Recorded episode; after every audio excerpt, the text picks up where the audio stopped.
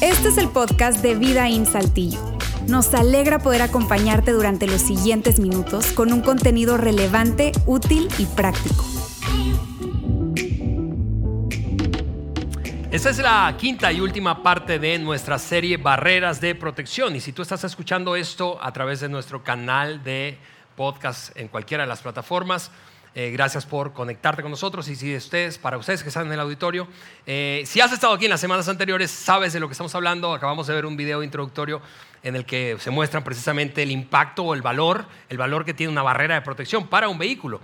Y lo que hemos dicho básicamente es que una barrera de protección es un sistema de seguridad diseñado para mantener alejado a los vehículos de las zonas peligrosas. Y tú probablemente has visto el beneficio de eso. Si nunca has tenido un accidente, y espero que nunca te haya pasado, eh, pues parecen adornos bien lindos, como ornato urbano, ¿verdad? Pero si tú has chocado o has eh, tenido un percance vial, entonces como en mi caso, yo cuando comenzamos a serie, yo te decía, yo tuve un accidente y en ese momento entendí el valor y aprecié que hubiese una barrera de protección porque me impidió un desastre mayor.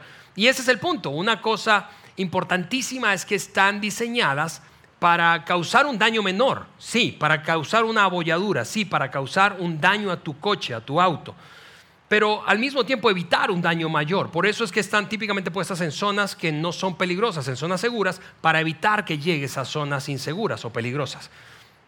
Y cuando comenzamos la serie, probablemente entonces tú anticipamos que probablemente tú ibas a preguntarte, pero ¿qué tiene que ver eso conmigo? Y de hecho, si no has estado en la serie, te estás preguntando eso ahora mismo. ¿Qué tiene que ver eso conmigo? Ese concepto que tiene lógica, que sí, que es útil, pero ¿qué tiene que ver tiene, que, ver con mi vida?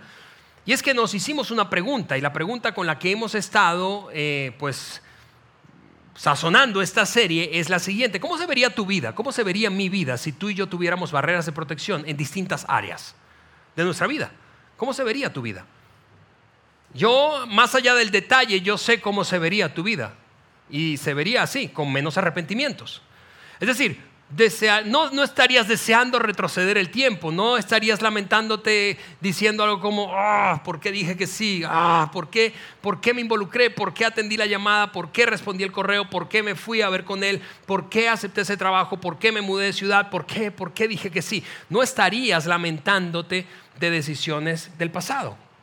Yo no, yo no lo haría si, si tuviéramos más y mejores barreras de protección. ¿Cómo se vería nuestra vida con menos arrepentimientos? Claro, cuando pensamos en una barrera de protección, además, ahora pensando en nuestra, en la aplicación para nuestra propia vida, dijimos, eh, las barreras de protección tienen que convertirse en una en un tipo de estándar de comportamiento que despierte tu conciencia y la mía. Por eso, insisto, tal como en el caso del sistema vial, las barreras de protección para tu vida personal y la mía deben estar en zonas seguras, no en zonas peligrosas, para que, sí, puede que resulte incómodo, puede que resulte exagerado, daño menor, pero nos evitan un daño mayor. No conozco a nadie, no conozco a nadie, tengo 47 años y no conozco a nadie que se lamente por haber puesto una barrera de protección en su vida. Aunque al principio le pudo parecer a él, a ella o a los que estaban alrededor exagerado. Ay, pero qué mala onda, qué exagerado. No conozco a nadie.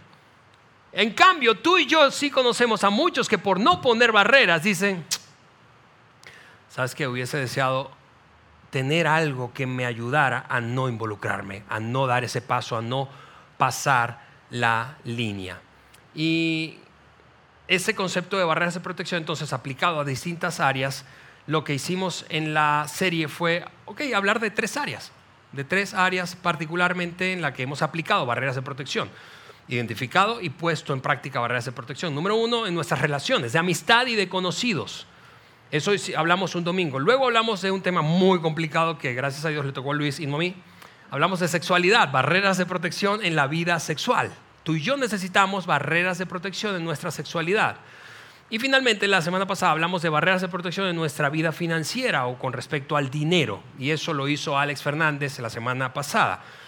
Si no estuviste en alguno de esos domingos, quiero animarte, animarte a escuchar ese mensaje, el que te perdiste. De hecho, puede que incluso quiera animarte a escuchar todos los mensajes, porque esto, te repito, es una una tarea recurrente que necesitamos repasar tú y yo, tú y yo, barreras de protección. Entonces, tenemos un canal, tú lo sabes, de eh, podcast en Spotify, ahí puedes escuchar el mensaje que te perdiste. De hecho, hay un código QR seguramente en las pantallas. Si no sabes o no sabías que había nuestro canal eh, de Spotify, allí lo puedes encontrar. Apunta tu teléfono y vas a darle eh, o vas a dar con ese canal. Muy bien, hoy vamos a hablar entonces de una última área en la que requerimos barreras de protección. Una última área y así vamos a cerrar, empaquetar y cerrar esta serie. Y me refiero a el corazón, a tu corazón, a mi corazón. Y evidentemente no estoy hablando de este órgano vital, ¿verdad? Que late, sino estoy hablando de tu vida interior. Ahora, para comenzar, déjame echar un, como fundamento, me parece que va a ser muy padre, las palabras de un hombre, unas palabras antiquísimas, se escribieron aproximadamente hace 3.000 años. Imagina eso. Hace 3.000 años, que alguien hace 3.000 años haya escrito algo que hoy tú y yo estemos revisando y que consideremos relevante para poner barreras de protección en nuestro corazón. Eso me parece insólito.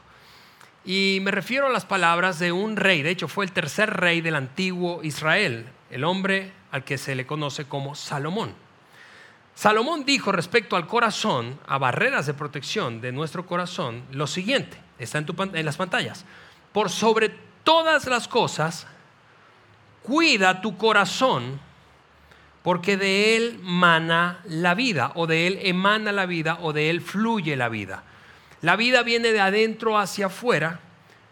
Y Salomón dice, cuida tu corazón, es decir, pon una barrerita, de vez en cuando cuida el que no te metas en terrenos peligrosos, cuida tu corazón. Ahora, déjame solo para aclarar, insisto, ¿qué es el corazón o a qué nos referimos con el corazón en esta conversación de hoy? El corazón o tu corazón es igual a tu vida interior.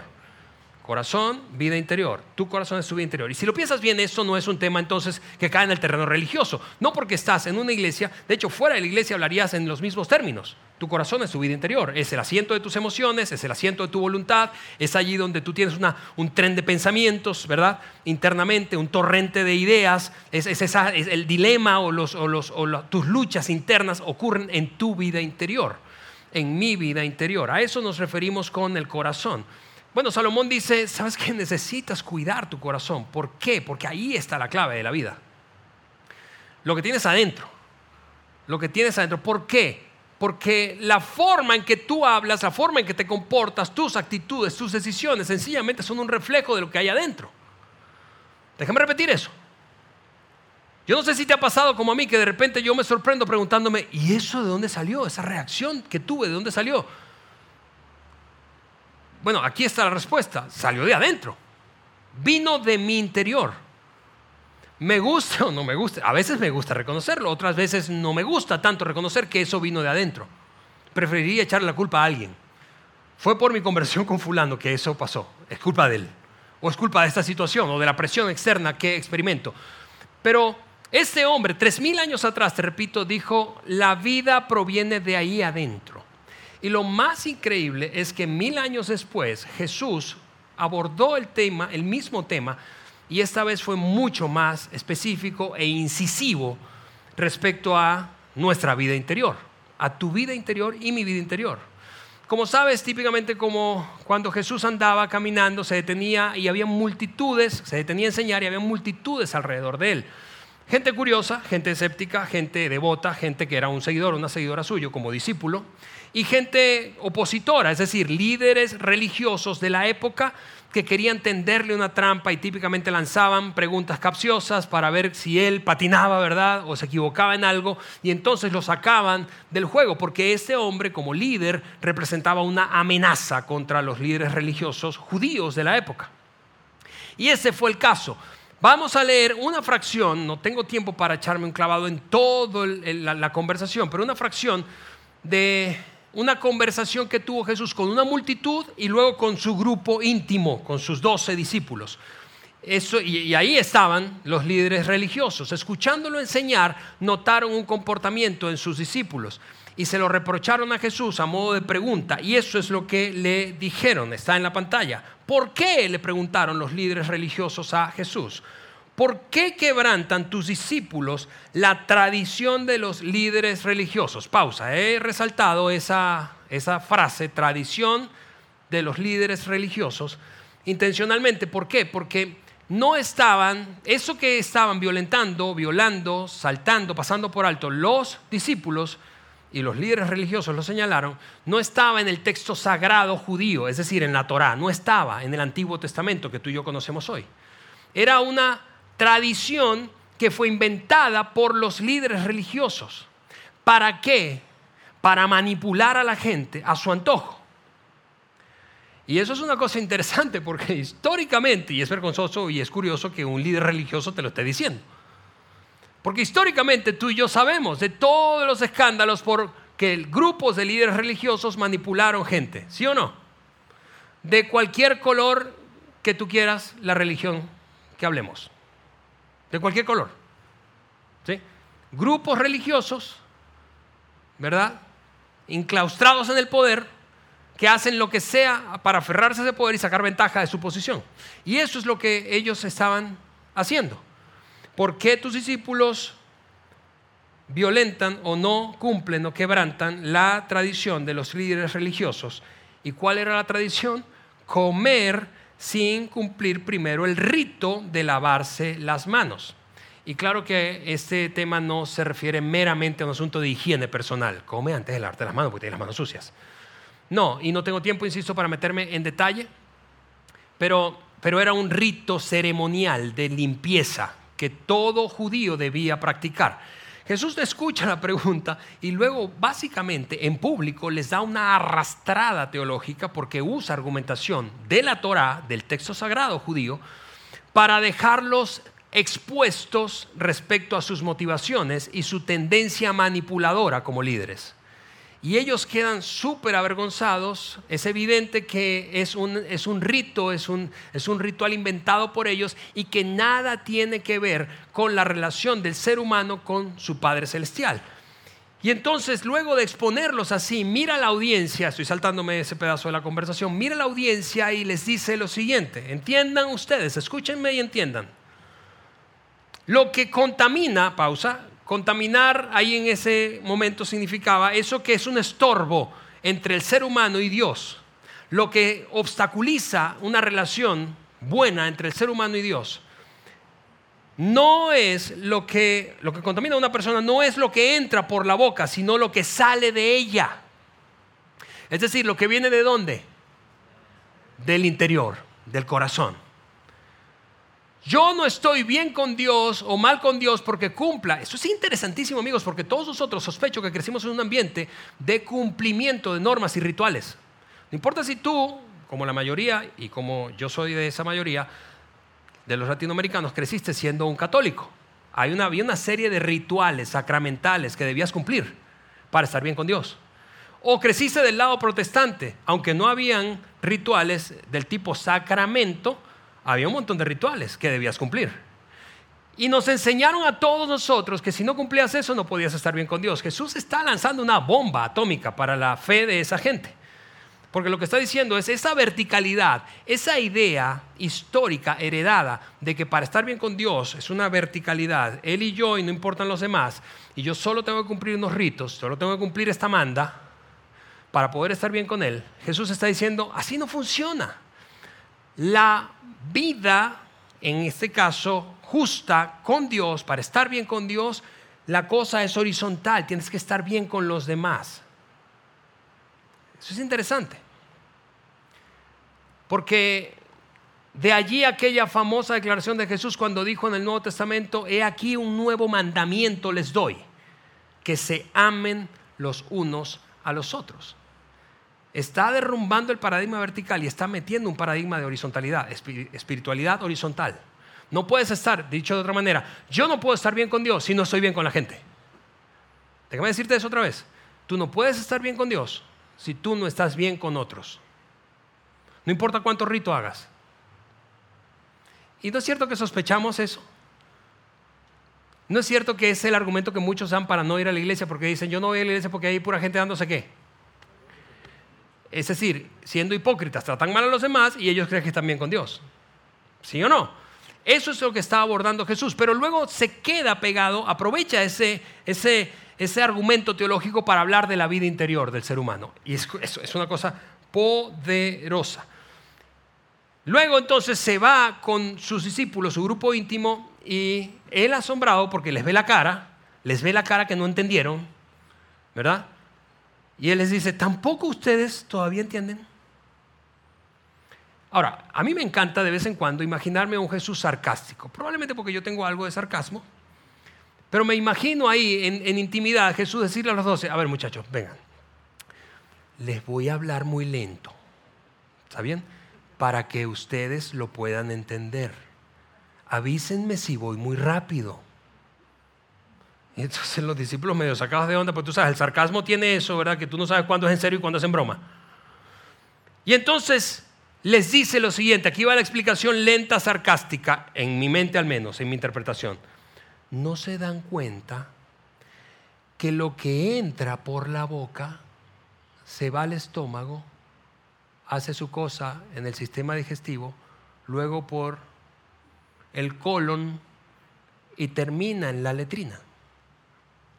¿Voy muy rápido todavía o se los vuelvo a explicar? Imagina ese momento. Y a mí me gusta imaginarme ese momento y los discípulos un poco avergonzados y sacados de onda, pero sí, Señor. Es evidente que ese no es el punto. Y entonces, ahora sí se pone serio y les dice, pero lo que sale de la boca viene de dónde?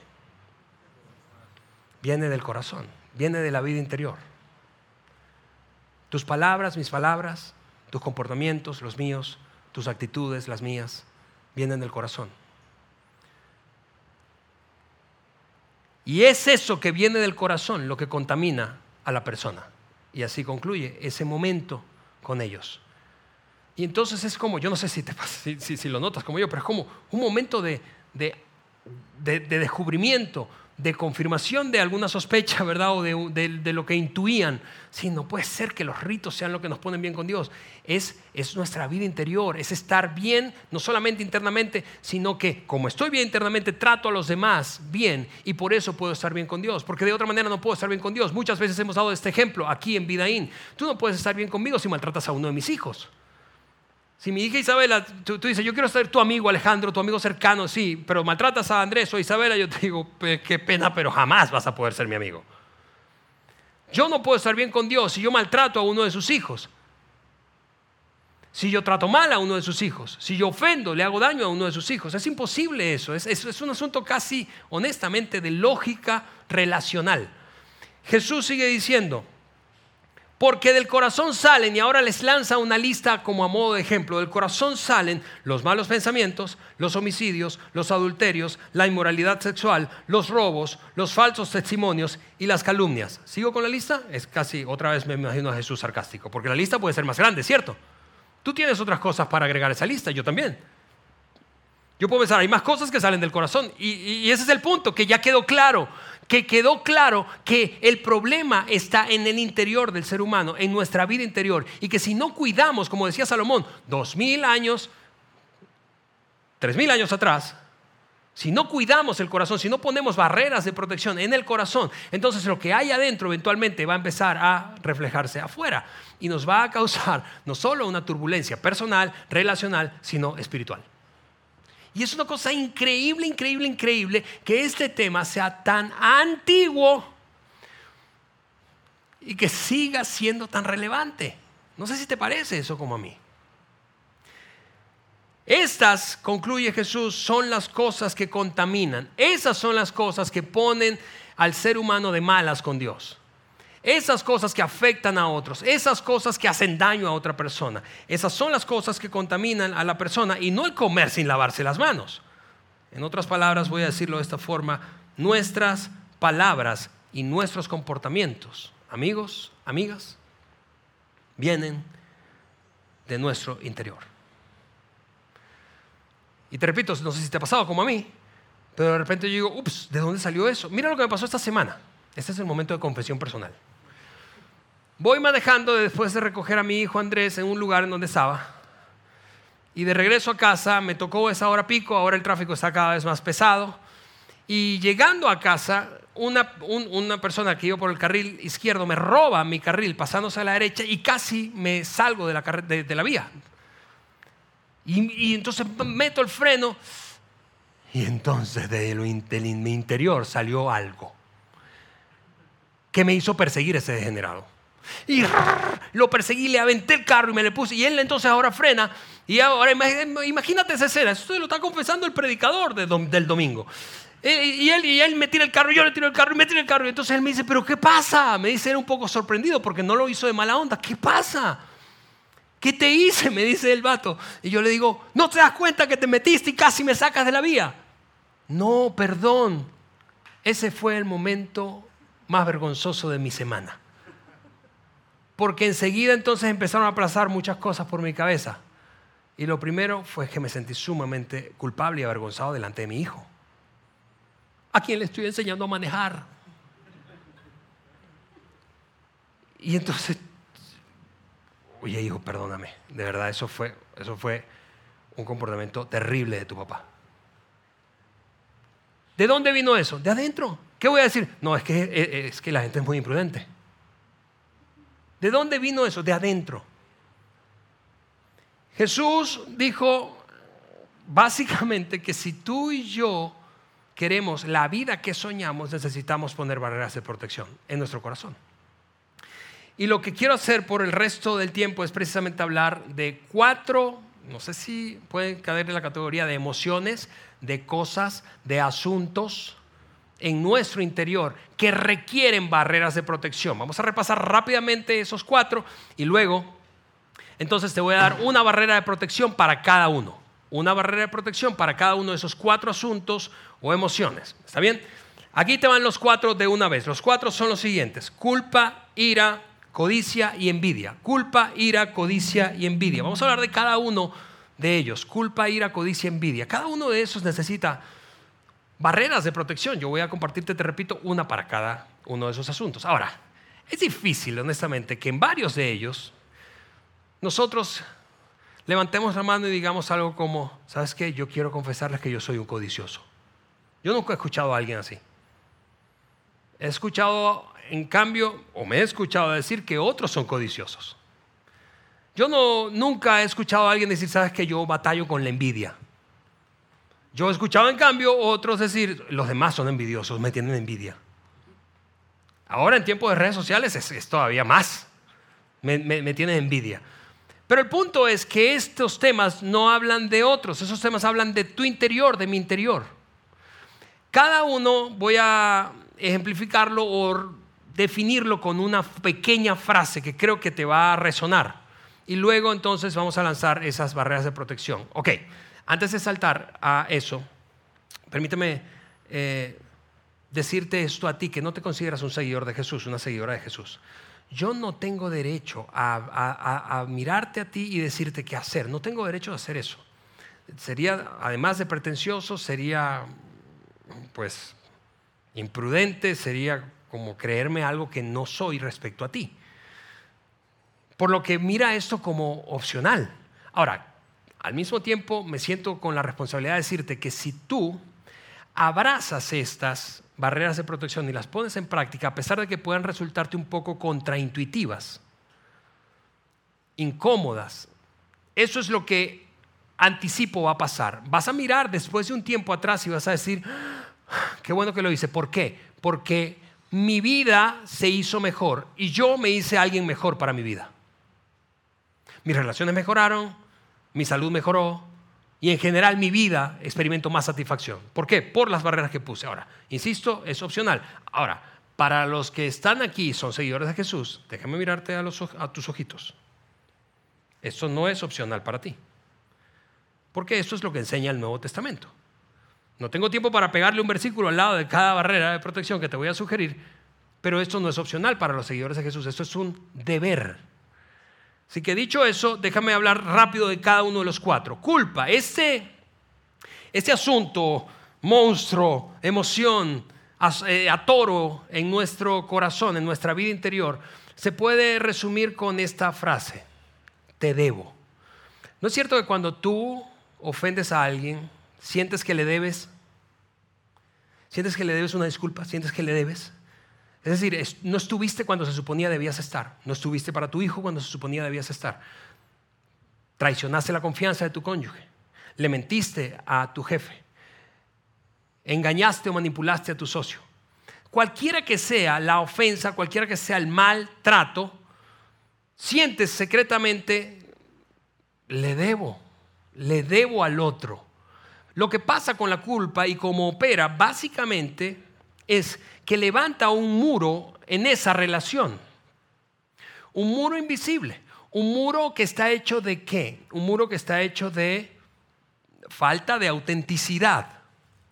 Porque no soy transparente, porque estoy ocultando. Y eso me lleva a mentir y eso me vuelve a llevar a mentir. Y eventualmente si yo no lo resuelvo y, atiendo ese tema de la culpa en mi interior, me convierto en una persona que vive toda su vida engañando a otros porque se siente culpable. De hecho, otro me puede preguntar, pensemos en un matrimonio, tu cónyuge te pregunta, ¿qué te pasa? Y tú dices, nada, ¿qué te pasa? Nada, ¿qué te pasa? Nada. Claro que te pasa algo, pero como te produce vergüenza, no lo confiesas. Así opera la culpa. El segundo de los asuntos que están allí es el de la ira. Ese, en cambio, dice, tú me debes. Alguien me lo debe, me, la debe y me la va a pagar. ¿Sí o no? Me hizo daño, me ofendió, me maltrató, abusó de mí y me la va a pagar. El problema con la ira es que nunca es estática. La ira se filtra y salpica a otras relaciones.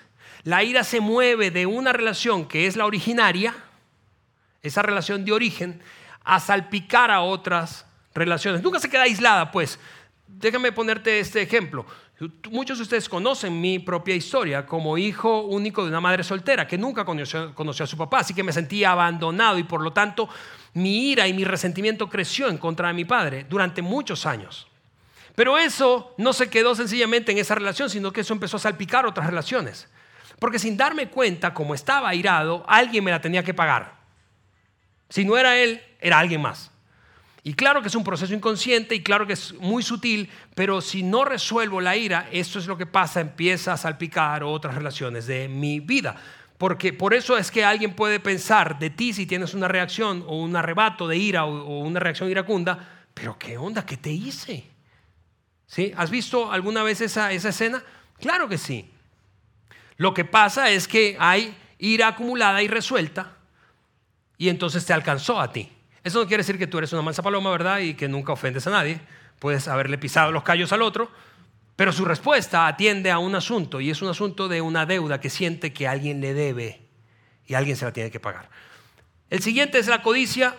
En esa, esa, esa, opera de, una, de otra manera. Es como si me lo debo, yo me lo debo. ¿Alguna vez has, has visto y te has relacionado con esas un montón de, campañas ahora de diferentes maneras, pero que básicamente te transmiten este mensaje. Esta es la vida que tú mereces. Yo tengo un amigo que a veces cuando me ve, por ejemplo, de vacaciones y le mando una foto, él me, él me responde y me dice, esa es la vida que te mereces.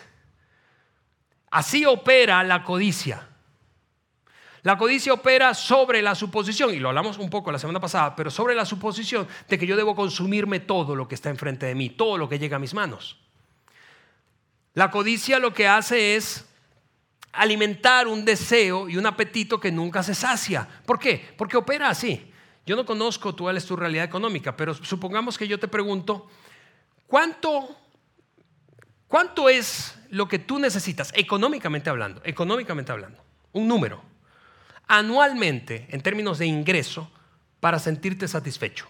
Y tú me vas a decir, bueno, yo gano esto, Alejandro, para sentirme satisfecho, un poquito más. ¿Sí o no? Pero si yo te, y si tú este año logras alcanzar esa meta, y el próximo año yo te pregunto, ¿cuánto necesitas para sentirte satisfecho? ¿Ya estás satisfecho? No, con un poquito más estaría. ¿Te das cuenta? Y esa dinámica es la que hace funcionar a la codicia en tu interior. Y vuelvo a decir, nadie en su sano juicio sale a decir, sabes que yo soy un codicioso. Yo, hola, soy Alejandro y soy un codicioso. Yo no escuchaba a nadie decir eso, porque la codicia es un asunto muy interno de nuestra vida interior. Pero la codicia nos hace comportarnos y actuar y hablar de ciertas maneras que pueden terminar no solamente haciéndonos daños a nosotros, daño a nosotros, sino a quienes están a nuestro alrededor. Y finalmente la envidia, la envidia dice, la vida me lo debe. ¿Sabes qué? La vida me lo debe. ¿Por qué? Porque pienso como aquel viejo dicho que el pasto del vecino siempre es más verde. ¿Por qué yo no tengo lo que él tiene? Porque no tengo el carro que él tiene, la camioneta que él tiene, la casa que él tiene, la esposa que él tiene, los hijos que ellos tienen. ¿Por qué no tengo lo que otro tiene? La vida me lo debe. eso no es justo. No es justo. ¿Por qué no tengo la influencia que él tiene, la popularidad que ella tiene? ¿Por qué no tengo lo que otro tiene? Y tú sabes lo más horrible, horrible, horrible, horrible de la envidia. Es que a veces yo me sorprendo secretamente, deseándole, secretamente, deseando que le vaya mal al otro.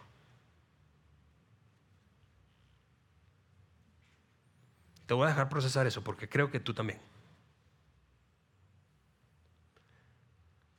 Así como es muy sutil, es muy, muy, muy profundo ese deseo de, de que no cierre ese negocio, de que no le vaya tan bien. Y eso es una cosa asquerosa de la envidia, ¿no te parece? Es una cosa horrible de la envidia que nos hace. Y, por eso Jesús dijo, el problema está en el corazón.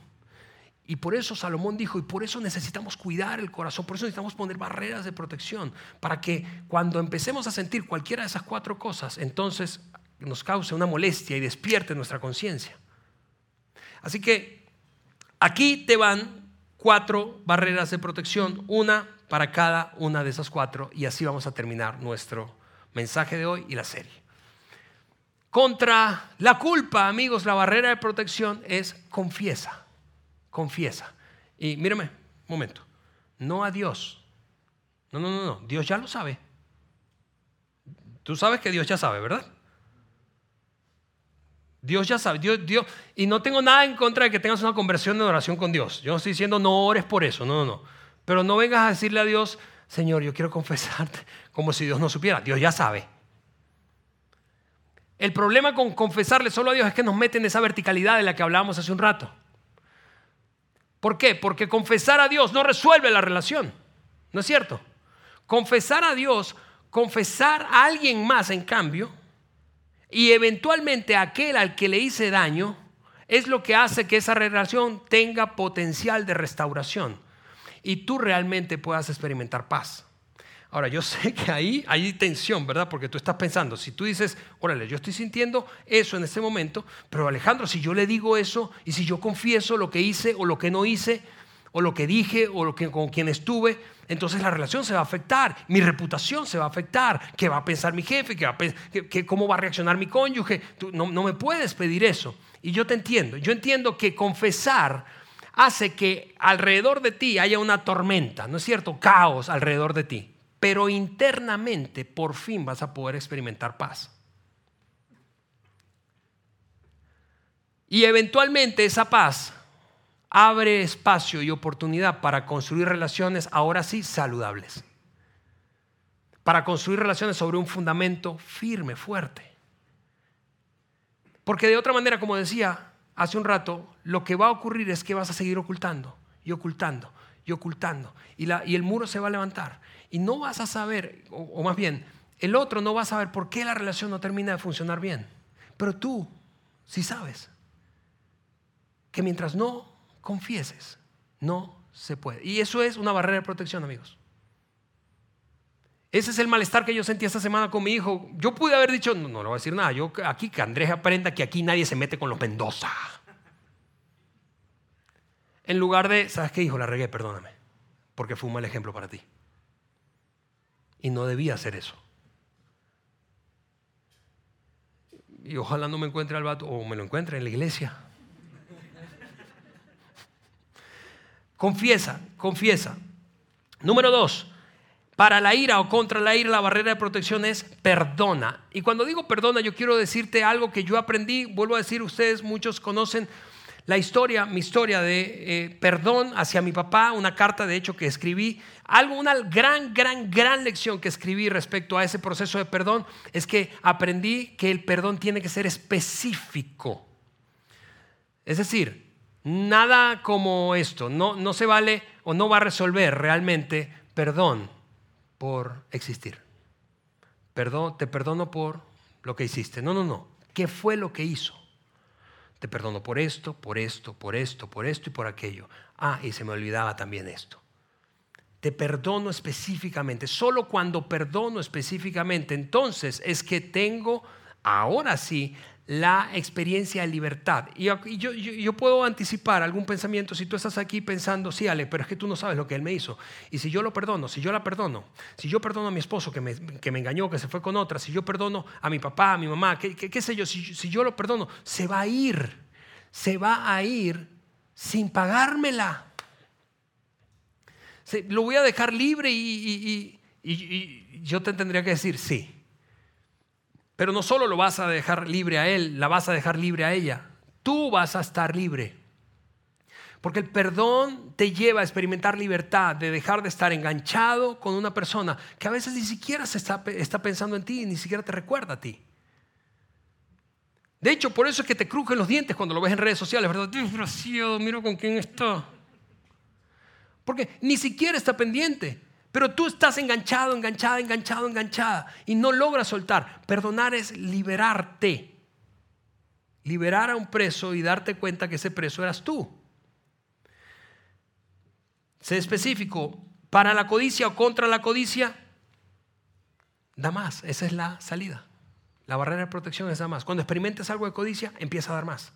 Y sí, estoy hablando de dinero y estoy hablando de cosas, de bienes, materiales. Da más da más. Hace 14 años, eh, eh, Eliana y yo aprendimos de Juan y Carla Bricken, a quien ustedes muchos conocen, eh, ese antídoto. Y aunque nosotros dábamos, cuando llegamos a este país, dábamos un porcentaje de nuestro ingreso, a partir de ese momento empezamos a sumar cada año un 1% de lo que damos. Algún amigo me preguntó en alguna ocasión, ¿y hasta cuándo vas a hacer eso? No lo sé. Hasta que deje de sentir codicia, no lo sé. Y yo no te estoy diciendo que hagas eso, pero lo que te estoy diciendo es que el antídoto, y vamos, yo sé que este tema es un tema complejo para hablar muchas veces o sensible para hablar muchas veces en las iglesias. Pero eso no se trata de lo que otros hacen con el dinero, se trata de tu corazón, de tu vida interior, de ti. ¿Qué es lo que te gobierna y qué es lo que te impulsa muchas veces a relacionarte con personas? ¿Es tu codicia? ¿Es Mira, cuando yo me doy cuenta que, que estoy amando más las cosas que a la gente, ahí tú me dirías, hay un problema, Ale. ¿Sí o no? Cuando, cuando, cuando, cuando, si tú vieras mi presupuesto y cómo lo uso, sabrías si estoy amando más a la gente o a las cosas. Y mira, eso no tiene nada que ver con cantidad, porque tú puedes, tú puedes, eso tiene que ver con lo que sea importante o significativo para ti. Porque yo conozco gente con mucho dinero que no es tan codiciosa como gente que tiene poco dinero.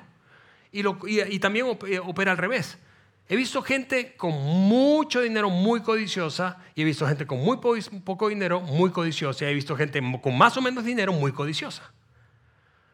No se trata de otros, se trata de lo que es.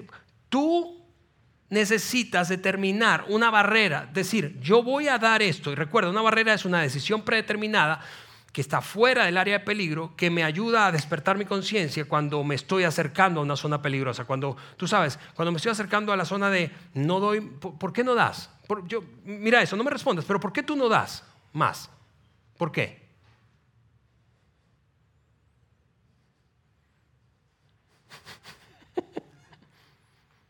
Yo te voy a decir por qué yo no doy más. Por mis deseos y necesidades. Y eso claro que no es un llamado a la pobreza deliberada y a ser responsables con nuestras responsabilidades, pero sí es un llamado a prestar atención a lo que hay en el corazón. ¿Qué es lo que realmente me impulsa y me gobierna? ¿Qué es? Por último, barrera de protección contra la envidia agradece, agradece, agradece. Y no solo agradece lo que tú tienes, lo que Dios te ha dado, sino agradece y celebra lo que tiene el otro. Imagina este, esta escena. Imagina que has estado esperando una promoción en tu empresa. Y has estado luchando por eso legítimamente, con integridad, y le dan la, el premio, la recompensa, el ascenso, la promoción a otro colega. Imagina esto, para cuidar tu corazón de la envidia, que le escribas, le mandes una nota de voz, un texto, un correo electrónico, diciéndole, ¿sabes qué? Quiero felicitarte por obtener este puesto. Evidentemente tú sabes que yo también lo quería, pero me siento feliz por ti. Imagina el impacto que eso causaría. No en el otro, en tu corazón, el mensaje que le envías a tu vida interior. Yo no seré gobernado por mis deseos y apetitos. No voy a ser gobernado por mi envidia, no voy a ser gobernado por mi codicia, no voy a ser gobernado por mi ira y no voy a ser gobernado por mi culpa. Y esa es la, creo que la vida que tú quieres. Vamos, proyectate de aquí a cinco años. Piensa en cinco años. Ya pasaron cinco años a partir de hoy. Hoy es 11 de noviembre de 2023. Estás en el 11 de noviembre de 2028. Te estás mirando al espejo y puedes sonreír y decirte a ti mismo y a tu interior, como puse barreras de protección, culpa, tú no me gobiernas. Ira, mi vida no te pertenece porque he aprendido a perdonar. Codicia, soy una persona generosa y seguiré siéndolo para vivir libre de la codicia. Envidia, celebraré a otros y lo que tienen y logran y agradeceré a Dios por lo que yo tengo. Mira, sin que yo tenga que conocerte, yo sé que esa es la vida que tú quieres. Yo sé que esa es la vida que tú quieres. Pero para eso, para eso, amigos, necesitamos hacer lo que Jesús dijo que hiciéramos y lo que Salomón enseñó hace tres mil años por sobre todas las cosas, por sobre todas las cosas, cuida tu corazón, cuida tu corazón, cuida tu corazón, cuida tu corazón porque de él mana la vida, de él mana la vida. Oramos y terminamos. Señor, te damos muchísimas gracias. Gracias por tu amor, por tu bondad, Señor, porque estas barreras son para precisamente motivadas por ti, porque nos amas, porque quieres lo mejor para nosotros, porque quieres dirigir nuestra vida hacia el lugar correcto, Dios. Gracias, gracias por permitirnos abordar un tema que puede resultar incómodo a veces, pero que necesitamos, necesitamos poner barreras de protección en cada área de nuestras vidas. Y como hablábamos hoy, en nuestro corazón. Haznos, Señor, lo suficientemente valientes y determinados para ponerle barreras de protección a nuestra culpa, a nuestra ira, a nuestra codicia y a nuestra envidia. En el nombre de Jesús. Amén. Amigos, gracias por acompañarnos. Nos vemos el próximo domingo.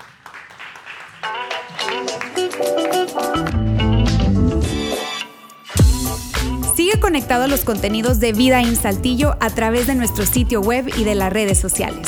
Muy pronto estaremos de vuelta con un nuevo episodio.